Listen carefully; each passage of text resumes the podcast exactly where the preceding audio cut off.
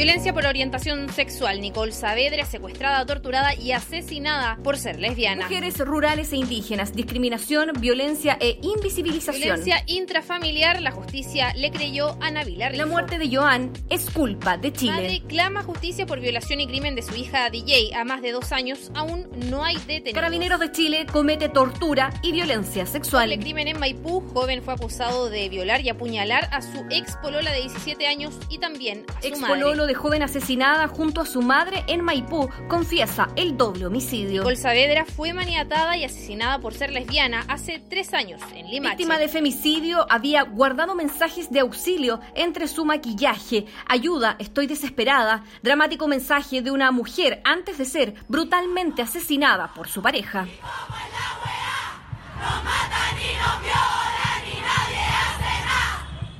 Esto es Poderosas, el retrato de mujeres maltratadas en las voces de diferentes rostros. Mi nombre es Orieta del Carmen Contreras Aguilera. Tengo 39 años y el día 27 de enero del 2014 fui asesinada por mi conviviente y padre de mi hija, Jorge Melo Acuña, quien me golpeó reiteradas veces con una hacha en la cabeza, causándome un traumatismo cráneoencefálico y facial abierto, provocando mi muerte. Día lunes, me acuerdo que hacía mucho calor, al menos unos 28 grados. Eran pasadas las 10 de la mañana. Estaba en mi casa, en el pasaje 5 de la población Esperanza, allá en la comuna de Cabrero, región del Biobío. Jorge llegó temprano, le pidió las llaves a mi vecina y empezó a limpiar la casa, porque nos íbamos a cambiar pronto a vivir ahí. De hecho, en la tarde él trajo los muebles. Debíamos cambiarnos antes de que terminara el mes, o si no, nos iban a cobrar otro más en la casa antigua donde estábamos. Estuvimos discutiendo todo el día. Siempre discutíamos. Me molestaba que se comprometiera a tener el patio listo cuando aún ni siquiera lo empezaba. El cambio de casa teníamos que hacerlo sí o sí ese día, y él no ponía de su parte.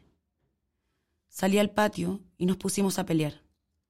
Él estaba juntando la basura, cortando madera para poder echarla al camión.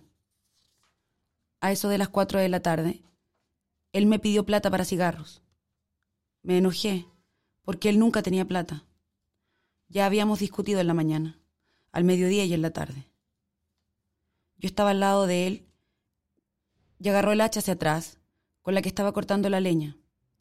Había un cajón donde echaba despuntes de madera. Cuando él estaba tirando los despuntes a la caja, yo le tiré los mil pesos y me di media vuelta. Él tenía el hacha en su mano, se dio la vuelta y me pegó con la parte de atrás reiteradamente. Mi muerte fue rápida, según lo que dijeron los doctores, de 20 a 40 segundos. Inmediatamente la primera reacción de él fue soltarme y esconderme. Según lo que él declaró después, fue porque le dio miedo. No fue capaz de reaccionar, llamar a emergencias, a carabineros o a los bomberos, y eso que él fue parte de una compañía por 10 años acá en Cabrero. Como a eso de las nueve o diez de la noche, fue a mirarme, a mirar mi cuerpo en realidad. Para que no lo pillaran, me echó en un saco blanco que teníamos para guardar cosas. Limpió la sangre y ordenó la casa. Una vez que terminó, tomó un elemento cortante e hizo cortes en mi vagina y ano. También en mis dos pezones. Me colocó dos pedazos de paño en el ano. No sé con qué propósito. Tomó un clavo que estaba en el lugar y con un hilo me cosió los pezones en forma de cruz y los unió con mi ombligo. Para echarme dentro de una bolsa de basura, trató de amarrarme con lo que tenía al lado de él. Alambre, hilo, cuerdas. La bolsa con mi cuerpo la dejó en la esquina de mi casa, escondida en el interior de un cobertizo. No sé cuánto tiempo se demoró. Después hizo una fogata y quemó el hacha, pero solo se consumió la parte de madera. A eso de las 2.30 horas de la madrugada del 28 de enero, Jorge fue a la subcomisaría de Cabrero, donde puso una denuncia por presunta desgracia por mi supuesta desaparición. Llegó a la casa antigua en la que vivíamos. Los carabineros también llegaron ahí. Los autorizó a pasar y que revisara la casa. Abrazó a uno de ellos y le dijo que él lo había hecho, que él me había matado.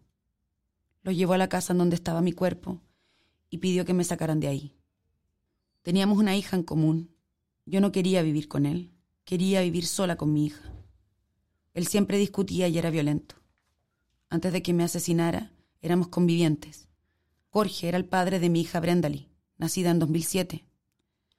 Pretendíamos cambiarnos a una nueva casa para comenzar una nueva vida. Él tomaba mucho, era alcohólico y yo quería dejar de vivir con él por eso. El día 29 de enero, en la autopsia que le hicieron a mi cuerpo, se dieron cuenta que presentaba al menos 17 lesiones más. Antes de que él asumiera que me había asesinado y seguía sosteniendo que yo había desaparecido, decía que incluso yo la había abandonado. Fue solo ante la presencia policial que él confesó que me había matado. Él no iba a denunciarse como el autor del delito. Él quería encaminar la investigación hacia otro lado, lo que se evidencia con la limpieza de la casa y el ocultamiento de mi cuerpo. Por mi asesinato, a Jorge le dieron 15 años de presidio mayor en su grado máximo, además de tener que pagar pensión alimenticia a la familia de mi hija, a quienes la cuidarán ahora que yo ya no estoy.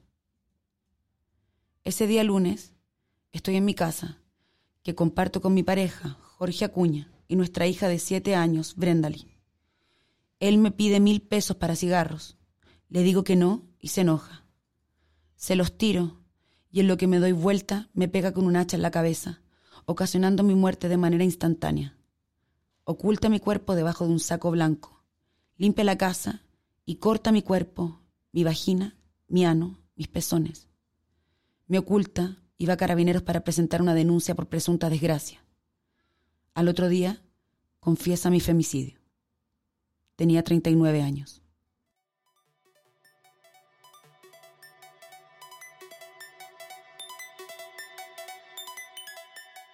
te lo cuento yo, Daniela Ramírez, porque Orieta del Carmen Contreras Aguilera no puede.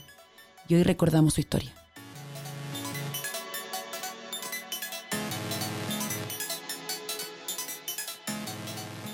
Esto fue Poderosas, el retrato de mujeres maltratadas en las voces de diferentes rostros.